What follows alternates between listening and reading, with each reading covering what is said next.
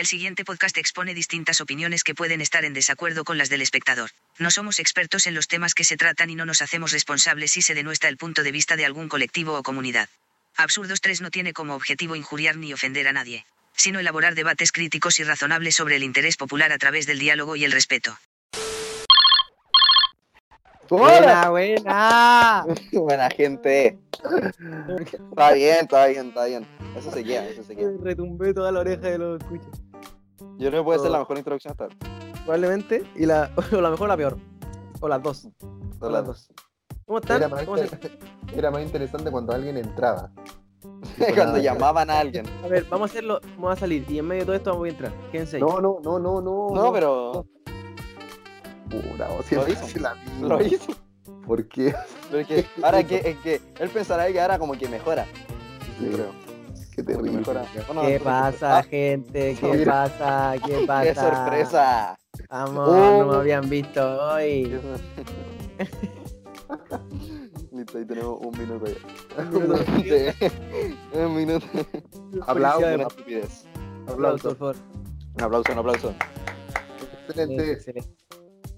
Eh, venimos con candela, venimos con, con misiles cubanos. Venimos con. no, no sé. Es que me puse, estoy un poco nervioso, tengo que reconocerlo. Un poco nervioso. Sí, pero ya vamos con el cuarto. ¿Cómo vas a estar nervioso en el cuarto? En el uno te creo. Es que es que perdí la cuatro. práctica, perdí la práctica. Llevamos como un mes sin grabar. Fue tiempo, sí, fue tiempo, fue tiempo que. No, no. Dos semanas. Tres. Ya, pero. Menos, Se pierde, se pierde la, la sensación. Bueno, Bueno. sí. Seguimos por ese único escucha que está ahí siguiéndonos. Por esos 12 fieles escuchas que se metieron al último. Seguimos por ustedes. Que No, pero sepa. son. Uno, uno dice que son pocos, pero son 12 personas. Tú juntas 12 personas que estén escuchando. Yo, por eso está me parece mucho público. Me parece. No está mal. Feo. Agradecimos, 12 veces, agrade- agradecemos cada uno de, de a esos escuchas. Bendiciones. Eh, un besito en el. Ya, basta. Chuta. Basta, basta, tenía. Es que, es que ni siquiera hemos empezado ya con, con los Eh, temas. Bueno, primero que todo, eh, ¿cómo están? ¿Están bien? ¿Se encuentran bien ustedes? Excelente. ¡Qué ánimo! ¿Qué manera de responder? Eso. Es como- Sí, la van a decir una palabra así. Perfecto. Cuando quería hablar como los jóvenes, eso está chido, güey. Claro. Em, oigan, ¿saben qué? ¿Le cuento algo? No, lo que pasa es que en agosto, en agosto, hace años atrás, sucedieron cosas muy importantes. ¿Ya? El, en agosto, especialmente la fecha, yo diría dentro de los, del 20, 21 de agosto, ocurrieron cosas impactantes en Chile. Una de ellas ocurrió el año 2010, el año 2010. Ustedes se preguntarán qué ocurrió el 2010, aparte de ser el bicentenario de la independencia de Chile. ¿Se les ocurre algo importante que ocurrió el 2010? Fue una época muy eh, impactante. Chile iba al Mundial, Sí. Ya. ¿sí? Bueno, ¿Camiruaga? no, no, no. El 2010, ¿cierto? Quedaron atrapados los 33 mineros. Y el, vei- y el 21 de agosto, el 21 de agosto, los mineros salen, ¿cierto? Con el papelito que se encuentran con vida. Un 21 de agosto del año 2010, los mineros se les encuentra y se les encuentra con vida. Así que es un día importantísimo para, para, para el, para esto, pues, oye. Oye, un aplauso por favor a todos los mineros, a todo el Para equipo los está, mineros. por sí, por favor. Por el aguante. por el aguante. aguante. Antonio Banderas por su Correro, por- favor, un gran- también. Antonio Banderas por su gran personaje protagonista en la película. Eh, Por Mario Casas, por Mario Casas. no era Antonio Banderas, no sé quién era, yo nunca vi la película. nunca. Era Antonio, Antonio, con Mario Casas. Eh, hay- Bueno. Ah, Ya, ya, ya, ya. No me quería interrumpir, continúe. No, no, no, si dale nomás. Yo tengo, mi, eh, mi mamá tiene una amiga que su, el esposo de la mía trabajaba en esa mina, po, ¿ya? en la mina donde caen los mineros, donde, o sea, donde se quedan atrapados los mineros. En la Eh, mina San José se llama, San José. En la mina San José, exactamente. Entonces, eh, él era uno de los. Él 33. era- no, no, no, no. O era el 34-35. Él era. Él, eh, no. No, él era. Él era. eh, el trabajo de él era, claro, meterse eh, dentro de la mina a. Escucha, perdón la ignorancia, no tengo idea de lo que hace dentro de una mina. Yo, mi conocimiento de una mina es que se van a sacar minerales, materiales o a extraer, yo qué sé. El chiste es que el No. loco se metía dentro de la, de la tierra. Ya, eso es lo que hacía. ¿Ya? Espérate, Entonces- espérate, pausa, pausa, pausa, pausa. ¿Esto es una historia real Pero, o es un invento tuyo? No, pero. Pero ¿cuál es la manía de que que todo lo que hago es un invento? Te pregunto nomás. No, es Yo real, tú real. improvisando en el momento. Claro, Sí. no, no, es que, ah, que la, la historia me la contaban en un auto en dos minutos hace que tenía seis años. No, no, sí, bueno, sí. Dale, dale, dale. Entonces, claro, eh, él era él hacía el trabajo de estos 33 mineros, pero ese, ese, ese mismo día le tocaba libre. Entonces, no, no, él, desde hace días antes le dijeron que él no iba a ir a esa expedición. Entonces, pero por, solo porque él tenía ese día libre, a lo mejor si él trabajaba en su horario los miércoles, le decían ya, aquí al otro miércoles del otro mes tenéis que meterte a, a tal, a tal lado. Y entonces por eso se sal- No, fue una historia muy buena. Mm. A mí me gusta.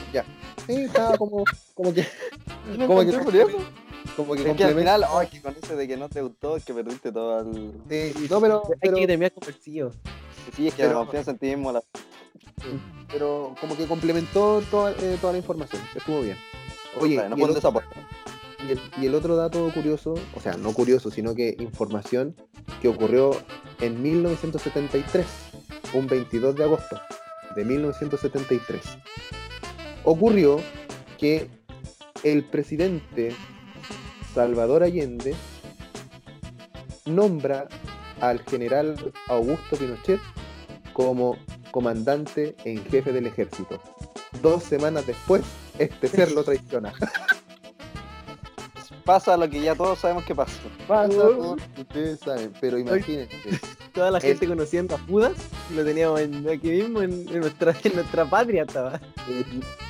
nuestro presidente Salvador Allende lo que hace, lo nombra comandante en jefe del ejército y dos semanas más tarde lo traiciona. Así de simple. Yo no tenía idea que lo había, que lo había nombrado comandante jefe tan, eh, tan pronto, tan, tan cerca de la fecha del ¡Ay, qué es sorpresa! cuático, ¿no? Es que hay que ser muy lleno, pero bueno. Había jurado lealtad y bueno, usted ya conoce la historia. no hay nada más que. El resto de historia. Ahí no, ahí la de dejamos. Ahí la dejamos, pero interesante ese dato. ¡Ay, qué buena! Estuvo muy bueno, muy bueno todo lo que hice, Sí. muy bueno todo. Estuvo bueno.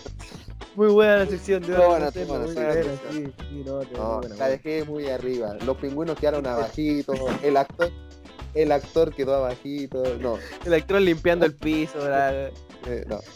No, buena, buena, de verdad que sí. Muy buena sección del día como hoy para culturizar un poco esta generación ignorante que tenemos hoy en día.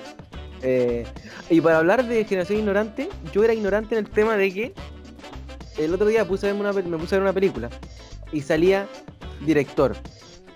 Y salía el director de la película. Por después salía productor de cámara, salía abajo productor de escenografía, productor ejecutivo, productor y salían caleta de cuestiones más que yo me dije, ¿qué hace el director entonces? ¿Qué Entonces tenemos hoy en día, señoras y señores, vamos a decirles, más, más que nada para mí, lo hice para mí porque yo quería saber lo que hacía un productor. Y vamos a hacerlo, mira, si lo hacemos muy fácil, la diferencia entre productor y director es, el productor pone la plata y el director la cámara. No hay más. Era. Se puede terminar así. Claro, sí, lo que yo vi del director, eh, fue buena esa comparación. Lo que yo vi del director fue que él, eh, claro, como dice el nombre, se encarga de dirigir la película para que lo que está, lo que él piensa, lo que está en su mente, se pueda plasmar ya en la pantalla. Y de eso ya después se encargan todo tu productor de cámara y todos los otros departamentos, el audio, todas esas cosas. Claro, porque el trabajo del director empieza cuando él recibe el guion literario. Cuando él recibe el guion de la película, ahí empieza su trabajo. Él Claro. empieza a ver, a ver, yo entonces voy a necesitar eh, un equipo de cámara para necesito tal lado. Entonces, eh, la productora, la productora le ofrece eso al director. O sea, claro, llegan a un acuerdo, un presupuesto de película, no sé qué. Y ahí se encargan sobre las locaciones, todo esto. Pero el chiste es que el director lo único que lo único que hace es ver el- como las tomas, las escenas, si quiere que esta escena sea en primera persona, que sea de, de abajo, de arriba. Y la productora principalmente es la que pone el dinero. Cuando sale una película producida por, usualmente ese producida por solo es el dinero. El dinero y, y que, que pusieron para que un equipo técnico, creativo, lleve el proyecto a un, a un buen puerto, simplemente. Así que... Interesante. Yo creo que ¿Terminamos no lo hubiese sabido nunca, sí. No, No, de nada, de nada. no, no sí, yo hubiese esperado. Vale. Directores de cine. Interesante. Interesante. Interesante. ¿Cuál es su director de cine favorito? Por si conoce alguno. Puta, los pillé, están hablando de directores de cine y no conocen a ni uno. No, pues lo podría decir Quentin Tarantino, pero. por decir, Yo pero- jamás he visto una película de Claro. Tarantino. Yo tampoco, así que no sé qué. Claro, no. ¿Qué película? No, no, si yo, no, pero ¿Cómo no me dejó terminar. Yo dije Ah, ya. que yo puede que yo no conozca, pero le puedo decir directores, pero no, yo no conozco la. A mí me gusta mucho el. No sé, es que no me sé su nombre, ¿verdad que no me sé su nombre? Pero vi dos películas de él solamente, no tengo nada más que ofrecer del director. Vi la En Busca de la Felicidad y Siete Almas, donde am- ambas las protagoniza Will Smith. Eh, y es del mismo director, y, la- y ambas películas son de una onda más o menos similar. Son muy buenas películas, pero no sé quién será el, el director. Mm, interesante. ¿Usted tiene alguno? gusta- Yo sí, tengo. Tengo dos. Tengo dos directores favoritos. Eh, el primero yo creo que es. eh, no. no, pues, no, no lo puedes nombrar. pues. Hay que verle un pito, hay que verle un pito. No. No, tengo dos directores favoritos y apuesto que más de alguno ha visto este, sus películas. Christopher Nolan, director y productor, Christopher Nolan. Christopher Nolan y el otro director que me gusta bastante, que tiene unas películas bastante buenas, eh, ya sea eh, como películas como Mulan Rouge y como de El Gran Gatsby, ya, Oh, que conocí. se llama Baz Luhrmann. Un, Yeah. Buzz Lightyear. Buzz- se llama Buzz Luhrmann. El otro se llama Buzz Lightyear. No, se llama Ah, Buzz Luhrmann. Son dos directores que han sido bastante buenos. Y uno que me gusta solamente por una única película, en verdad por dos. Eh, Titanic y Avatar, que es James Cameron. Uy, yo siempre he escuchado ese nombre, no tenía idea de quién era. James Ya. Cameron. Encima están hablando y ni siquiera se informan de directores. No, que Yo yo, nosotros veníamos a dar el digo dato de- Yo digo el trabajo pues que tiene que hacer. Claro, no, yo no soy muy de película, yo era, un dato. no- No, pero miren, ahí se llevaron, aparte, una recomendación igual, que no estaba dentro de trabajo. Claro. Claro, claro. Claro. Esa está, e- e- ese excelente. Eh, oigan, ¿ustedes sabían que en Chile tenemos pueblos, ciudades que tienen un nombre característico, un nombre extraño? ¿Lo sabían? No. No, qué bueno. no, por ejemplo, mira, eh, acá en Chile tenemos tienen, su- tienen un nombre muy particular, muy peculiar. Ya, por ejemplo, hay un hay una hay una ciudad, hay una eh, localidad que se encuentra en la comuna de Chimbarongo, en la sexta región, que se llama Peor es nada. ¿Quién quiere vivir ahí? En Peor es nada. No eres nada. Peor es nada. Es lo que hay. Es lo que hay. O sea, es como que te digan, ¿y tú, de tú a dónde naciste? En Peor en Nada. ¿Qué es eso? Es una localidad que se encuentra en la comuna de Chimbarongo, en la sexta región. Mira, Pero, oiga, pero ¿tiene algún, ¿tiene algún, algún motivo el nombre? No, según lo que investigué, acá dice que no, solamente es como que tiene... Oye, pero ¿sabes qué? Tiene harta gente, ¿eh? tiene 1900 habitantes. No es una cuestión así. 1900, caleta. Eh, Caleta eh, para peores nada. para, para Peor en Claro. Nada, claro. 1900 personas que no tenían dónde vivir. Claro, Peor en así nada. peor en nada. Claro, yo creo que por ahí viene. Después hay otra localidad que es bastante buena, que es bastante buena, que se llama Chihualoco, aunque no lo crean. Chihualoco. Pero Chihualoco, De Puente Alto. Chihualoco, Chihualoco es una caleta, es una caleta que se encuentra entre, Tongo, entre Tongoy y Los Vilos. Tetongo. Puta ya. Entre Tongoy y los Vilos, en la región de Coquimbo. Bueno, esta palabra, chihualoco, chihualoco viene del mapudungún. ¿Ya? Así Mm. que, interesante, ahí viene algo ahí. ¿Pero qué significa chihualoco en, ma- en mapudungun? Chihualoco Entrega significa... toda la plata.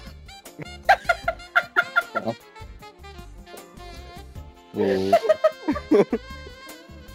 Entrega todas las monedas. significa. ah, claro.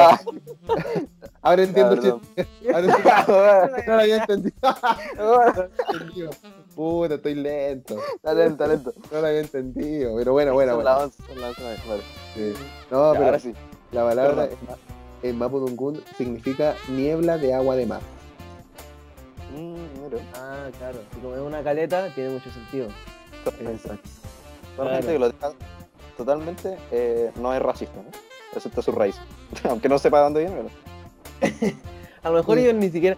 Yo siempre he tenido un conflicto porque acá en el, en el norte de Chile, eh, según lo que tengo entendido, eh, acá en el norte de Chile habían otros pueblos originarios, en plan como los Aymara, los Diaguitas, ¿no? El mapuche- los mapuches eran más como para centro-sur, para la Araucanía, ¿no? Claro, claro, para la Araucanía, exactamente. Acá estamos los, los Aymaras.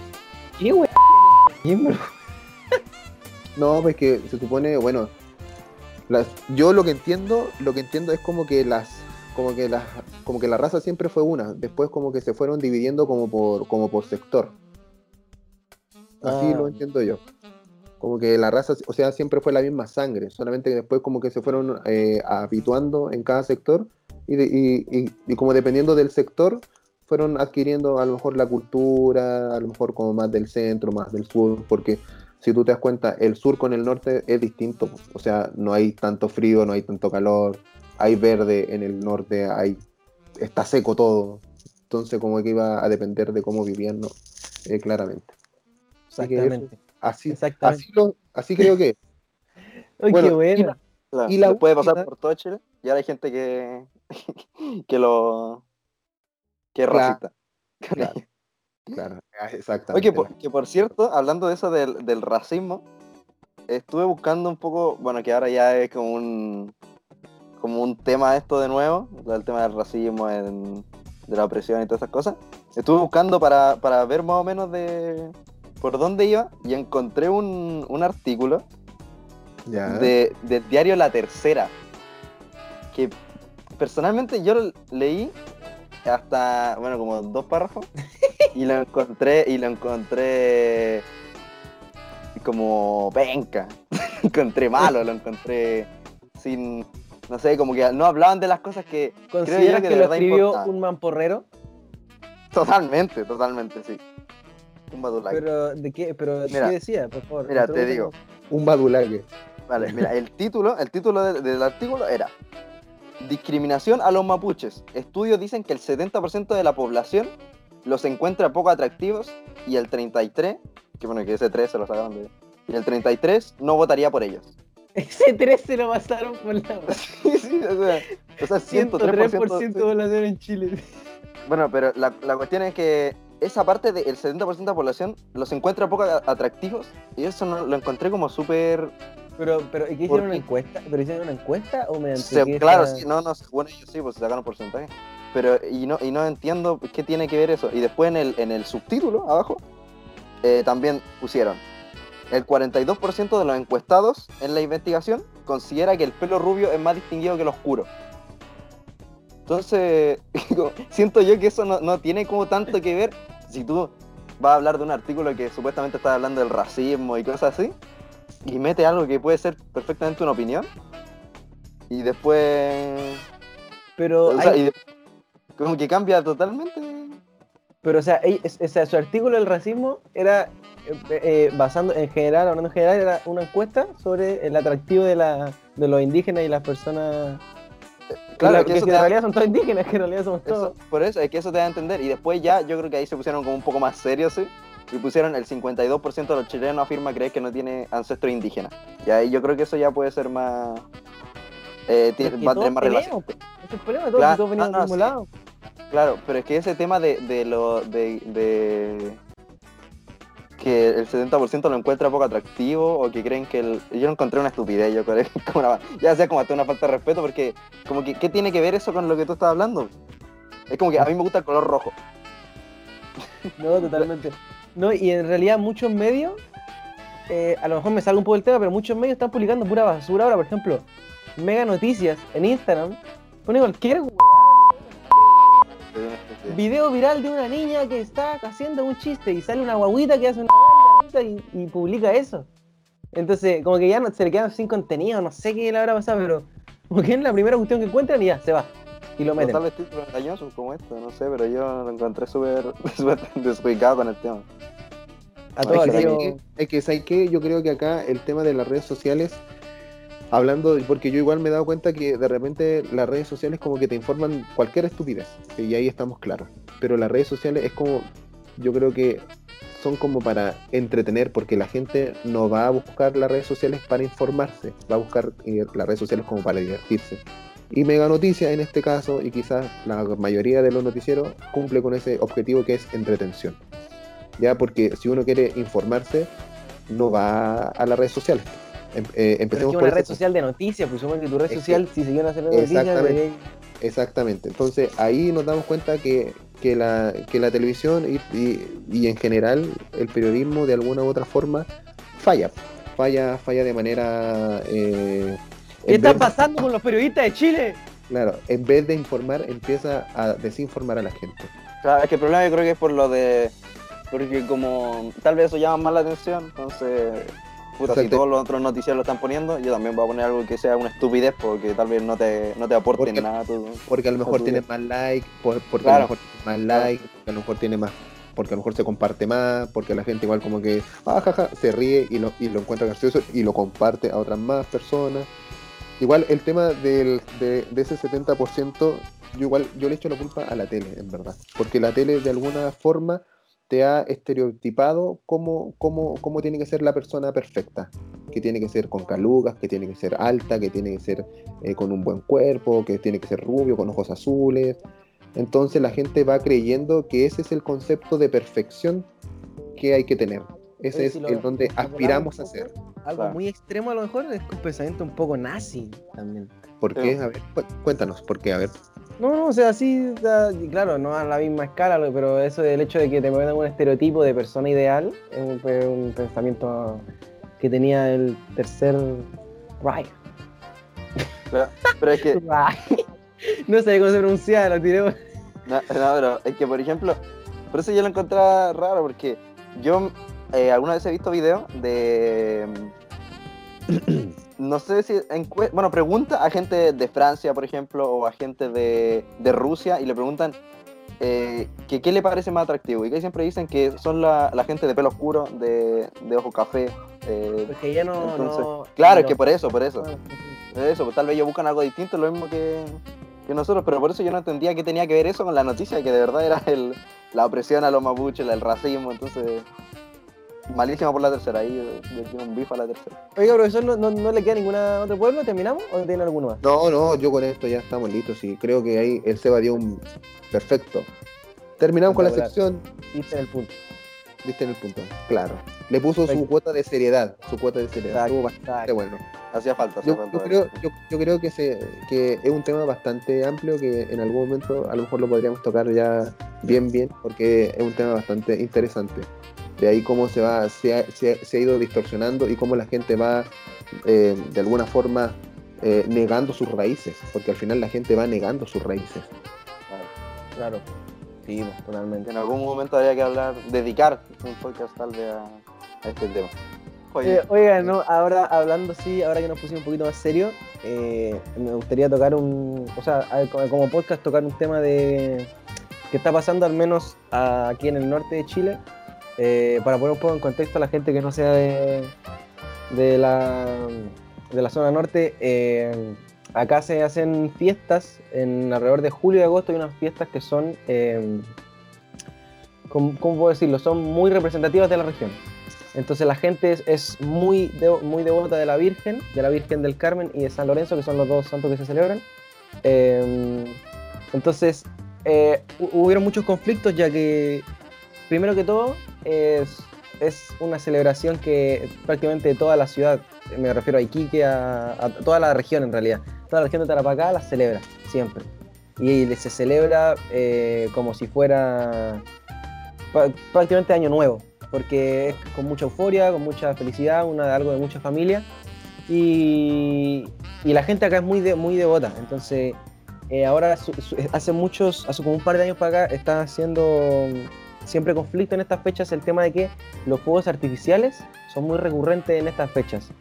Y hay mascotas, eh, hay niños pequeños eh, algún déficit, eh, personas enfermas, a las que esto le afecta.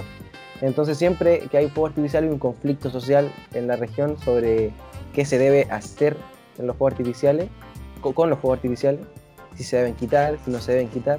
Entonces nos gustaría que hiciéramos una reflexión y ofrecer quizá alguna solución, aunque eso va a ser muy complicado, pero por lo menos conversar un rato.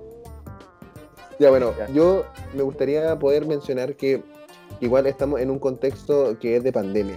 Entonces, todo, todo lo que hagamos de aquí en adelante, o con la pandemia, o todo lo que se ha hecho con la pandemia, ha sido relativamente nuevo. Entonces, nos enfrentamos a una situación de, de estas fechas importantes, ya eh, eh, en cuanto em, a religión, eh, que generalmente se celebra de forma masiva, pero esta vez estamos en pandemia. Entonces, al, estar en pandemia, provocó algo totalmente nuevo y distinto en la región. Entonces, ¿cómo se expresa esa, eh, esa euforia, cómo se expresa esa eh, admiración en contextos de pandemia? Yo creo que deberíamos hacernos esas preguntas. ¿Cómo hacer, ¿cierto? O cómo demostrar nuestra fidelidad en contextos de pandemia? Porque pareciera que la gente se olvidó del contexto de pandemia. Entonces lo hizo tal cual como, como, como lo hacen cuando van a los pueblos ya que tú mencionaste. Claro, claro. Entonces yo, en lo personal, creo que también esto es un, un conflicto que no, no suele, no es muy, no es muy, no es muy usual, al contrario, siempre eh, se celebran. Normalmente en los pueblos donde están, eh, están dichas figuras religiosas, no, no se celebra en la ciudad en sí. Eh, me puse a buscar eh, por este tema, me puse a buscar por qué había iniciado la- el tema de la pirotecnia y al final no encontré nada como eh, de que tenga un significado en específico, sino que fue simple por, porque fue atractivo y empezó a y luego ya se convirtió en tradición con el, con el tiempo. Y también en esa noticia que yo vi eh, decían que, bueno, según una investigadora que era la que había hecho ese artículo, en el 1779 en México eh, hubo un accidente eh, incendiario porque casi toda la gente, como era algo novedoso, por así decirlo, mucha gente tenía dentro de las casas esta pirotecnia. Entonces hubo un accidente y se quemaron varias casas. Eh, la cosa es que después de este, de este accidente, el fiscal de la época dijo, los fuegos artificiales eh, no conducen ni al culto ni a la devoción sino que son una breve diversión para la gente ignorante del vulgo. Y, también eh, decía que los fuegos artificiales, como la pirotecnia en general, eh, profanaba la iglesia y cosas por el estilo. Entonces, eh, ahí me nació la pregunta para ustedes de qué opinan acerca de eso. Porque yo igual he visto bastantes comentarios en redes sociales que dicen, no por, eh, no por no tirar fuegos artificiales eres menos devoto. Entonces me hizo mucho sentido con, este artículo. Y quería preguntarle qué opinan ustedes acerca de. Eh, no, le encuentro, mucha razón a lo que dice el fiscal que dices tú.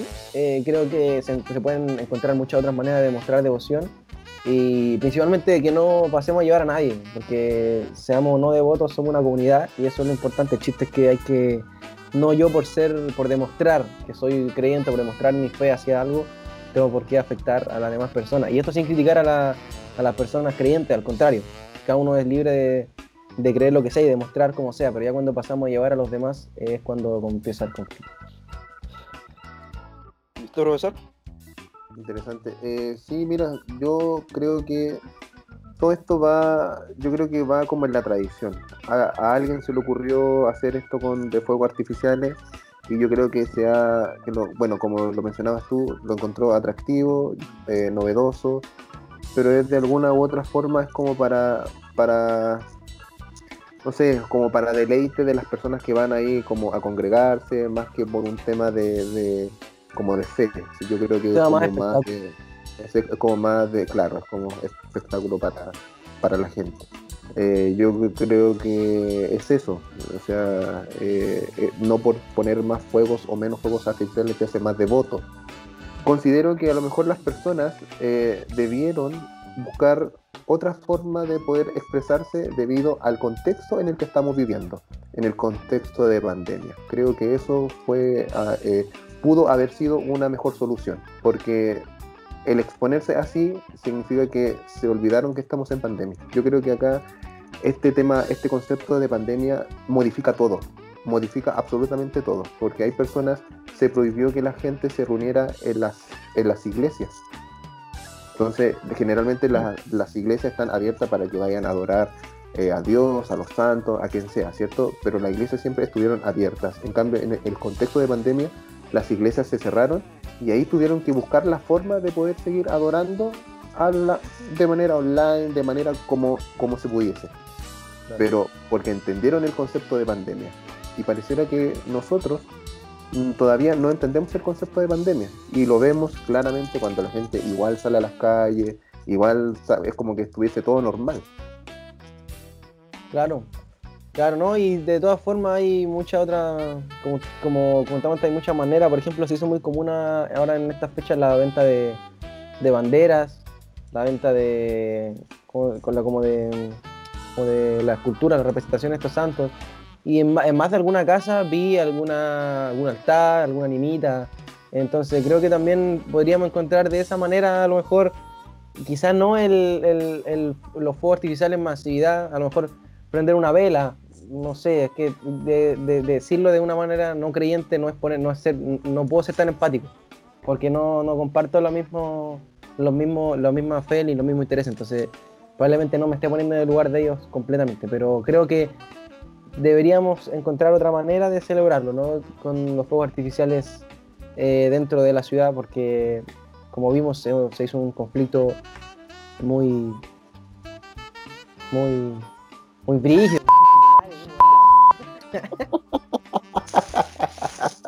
Escandaloso.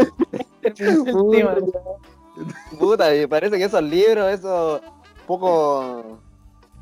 pocas palabras, poco no, cómo expresarse. Oh, sí. No, es que eh, el tema, el te- oh, es, fue compl- es la primera vez que tratamos un tema tan serio en realidad. Eh, ahora sí, vamos después de temas que tal vez no salieron como queríamos, o tal vez sí. Vamos con la sección que siempre. Ya, No, si está No, bien, está bien. Si está bien, está bien. seguimos. Vamos con la sección que siempre está ahí para nosotros. Esta es la que apaña siempre. Recomendaciones. Esta es la que salva el podcast. Sí, esta es la que sale el podcast. Este es como el pilar que aguanta el podcast. Verdad, sí, pero un pilar muy finito, es como una lapicera aguantando un rascacielos, ¿no? Sí. ¿A quién le gustaría empezar? Yo, yo, voy a empezar. empezar. Yo voy a empezar, yo voy a empezar. Voy a empezar. Acá yo voy a tirar un disco antiguo, muy bueno, de mi época, 2003. Ustedes no nacían, ¿cierto? Yo Yo nací en 2002. A 2002. Ya tenían un año por lo menos. Pero me imagino que sus padres, Yo menos uno. sus padres. Como es de costumbre, ¿cierto? Tengo que tirar mi dato, mi dato antiguo. Mi dato antiguo. Y voy a hablar de un artista, de un artista y de un disco que se llama Sí. El disco Sí, que salió el año 2003, de la, de la cantautora mexicana y actriz Julieta Venegas. Julieta Venegas, Madre mía, madre mía. eh, Exactamente, que nació el año 1970, eh, eh, en la fecha está viviendo en Argentina y hablo en específico del álbum Sí, donde tiene el canto reconocido himno Limón y Sal. Yo te quiero con limón y sal. Esa canción que todo el mundo conoce está ahí, está ahí entre otras canciones ahí bastante- bastante buenas, que son emblemas, ¿cierto?, de esa época. Así que recomiendo este disco del año 2003, Sí, de Julieta Venegas, una artista. Sí, por supuesto. Está en Spotify, en, en Apple Music, está en todas las redes sociales. Así que, like para Julieta Venegas. Compartir y a favoritos. Compartir los favoritos. Suscríbanse ahí a Julieta Venegas. ¿Qué crianza no favor? No, qué Julieta, weón. Mi prima dice Rentes. Está haciendo promoción. Dale, Seba, ¿y tú o yo? Vale, voy yo. Dale, mejor. Ya, mira, ahora para cambiar un poco de, lo- de los preestablecidos que teníamos antes, yo hoy vengo a recomendar un videojuego. Este juego se llama Rime. R-I-M-E. Este juego es, eh, es de aventura y rompecabezas. Eh, salió el año 2017 por una desarrolladora española que se llama Tequila Works. Eh, es un juego de un jugador que es bastante corto, la verdad. O sea, comparado con otros juegos que, que pueden durar más horas, este dura máximo 12. Es un juego lineal, no es mundo abierto ni nada. Y, y los puzzles, eh, la verdad que no son tan complejos. Son puzzles eh, que juegan con sombras, con la perspectiva de, la, de edificios, cosas así. Pero lo que, por lo que yo lo voy a recomendar es por, por, por su argumento, por el argumento del juego y por cómo está, cómo está creado. La forma de contar la historia, la, eh, cosas como el escenario, los colores y cosas así. Eh, algo muy curioso es que a lo largo del juego no hay ninguna voz, no, se, no hay ningún narrador ni nada. Entonces a medida que uno va avanzando en el juego se van encontrando como pistas para poder eh, entender la historia. Y también cuando, cuando este juego yo, cuando lo terminé, que fue hace rato ya, habían algunas cosas que no me habían quedado claras en el del final y busqué video en YouTube. O sea, es un juego. No, espérate, espérate. Todavía no he terminado. Eh, vi, vi como análisis de gente que lo había jugado para poder entender el final. Y muchos lo consideran como una obra de arte, el juego. Y eso, mucha gente lo considera eh, como obra de arte por los colores, por la simbología y todas esas cosas. Yo este es un juego que recomiendo mucho para ver y, y entender la historia. Esa es mi recomendación. Oye, una pregunta. ¿Es un juego eh, puzzle aventura? ¿Puzzle acción? Puzzle aventura, es más que eh, aventura, aventura, exploración, así. ¿Y ¿Me podrías contar un poco de la historia? ¿En qué, en qué se basa la historia? Eh, empieza con un niño eh, que al parecer encalla en una isla y luego ya se encuentra como con un zorro que eso también simboliza la como es un guía para él y luego ahí ya avanza y todo lo demás se cuenta en el final entonces tampoco podría decirte la trama Ah. porque esa es la gracia entender la trama con el final Interesante, interesante. Me gustó mucho. Oye, me pareció bastante interesante que dijiste que el juego es considerado una obra de arte. ¿Ustedes considerarían que deberían considerarse los videojuegos? ¿Considerarían que deben considerarse? ¿Considerarían que deberían tomarse los videojuegos como, como obra de arte? yo creo que algunos No. sí Son expresiones de, de artistas de la programación nomás. po. Así que sí, todo, todo es parte de- del arte. Claro, es que tiene su complejidad. Aparte, hay muchos juegos que son. que dejan más de ser, digamos, un juego de, por ejemplo, por decir un juego de disparo, cualquier cosa, hay juegos que entregan algo mucho más allá que te, prácticamente una película con un guion bien hecho, Ah. una buena programación, una buena, unos buenos gráficos. Entonces, yo creo que podría considerarse también un- un- una buena rama.